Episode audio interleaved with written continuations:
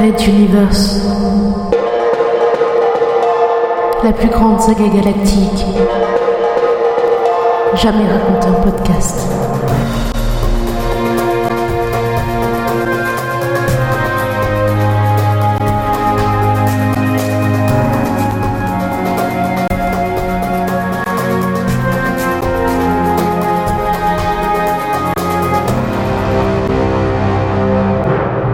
Quatrième chapitre.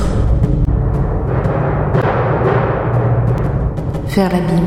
Quatrième partie. Sur Materwan, la répression fait rage. Le lieutenant Ralato et le contre-amiral Pophéus recherchent activement tous les espions d'Azala qui étaient restés sur la planète.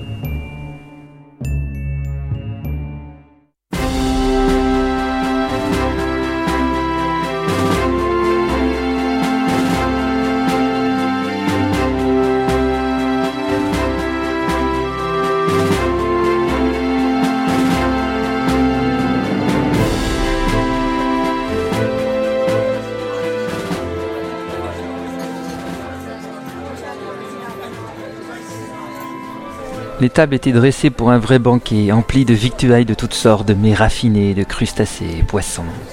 Des vins parfumés étaient servis aux invités par des serviteurs tirés à quatre épingles, tandis que d'autres terminaient de remplir une cascade de blogria glacés, un cocktail à base de vin bleu et de fruits macérés. Les convives faisaient partie du personnel encadrant des sept vaisseaux transporteurs de l'Exode, les hauts officiers, les représentants, les directeurs d'hôpitaux. De belles femmes, portant les plus beaux atours, côtoyaient d'élégants gentlemen de tous âges dans la grande soute numéro 1 du premier transporteur, spécialement aménagée pour l'occasion. On sentait flotter dans l'air quelque chose de mélancolique. Cette réception portait en elle la nostalgie et le deuil de Materwan. En effet, le grand départ allait avoir lieu le lendemain et une majeure partie des mets présentés aux tables seront inaccessibles pour les exodés. Ils étaient donc mis à disposition sur des buffets répartis sur tous les transporteurs, dernier cadeau d'un monde que tous quittaient.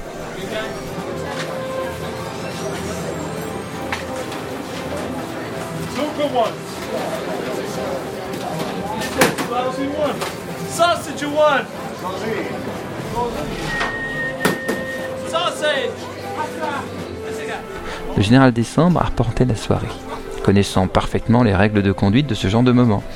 Passant de groupe en groupe, le vieux militaire dispensait compliments et anecdotes, s'enquérant des désirs et des goûts de ses hôtes. Lorsqu'il croisa Runta, cependant, il se plaça quelque peu à l'écart de la foule, près d'une fenêtre donnant sur la partie centrale du transporteur. Vous m'avez positivement impressionné avec cette affaire de pirate Runta. Je tiens à vous féliciter personnellement de votre action. Runta ne répondit pas, sirotant une flûte de blogria. Des hommes tels que vous sont rares et je comprends mieux comment vous êtes arrivé au poste que vous occupez actuellement. Runta esquissa un sourire. Merci, mon général. Vos compliments, comme cette soirée, me vont droit au cœur. Décembre fronça les sourcils et se tourna vers son voisin. Celui-ci fit de même, et les deux hommes croisèrent leurs regards. Je vous parle franchement, Runta. J'ai besoin de vous pour contrer le trio Diefield, Benkana, Arlington. Ces trois-là peuvent très rapidement emporter la majorité au sein du Conseil et je ne puis tolérer que ces anarchistes décident pour moi. Le général dirigea à nouveau son regard vers l'intérieur du transporteur. De petits vaisseaux survolaient certaines zones, tandis que de nombreux piétons déambulaient dans les coursives. J'ai échappé aux griffes Castix par désespoir pour la perte de l'ancienne monarchie. Cela n'est pas pour recommencer une révolution gauchiste. Runta, je vous propose une alliance de principe. Mais y gagner? S'enquit Runta? J'ai l'intention de donner un nouvel éclat à notre future colonie.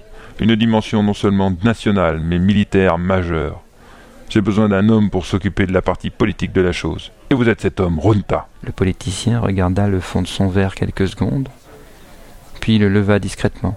Alors, trinquons à notre nouvelle alliance, mon général, et à notre projet pour la future colonie humaine d'Antares 4. Un peu de vin s'échangea entre les flûtes lorsqu'elles s'entrechoquèrent.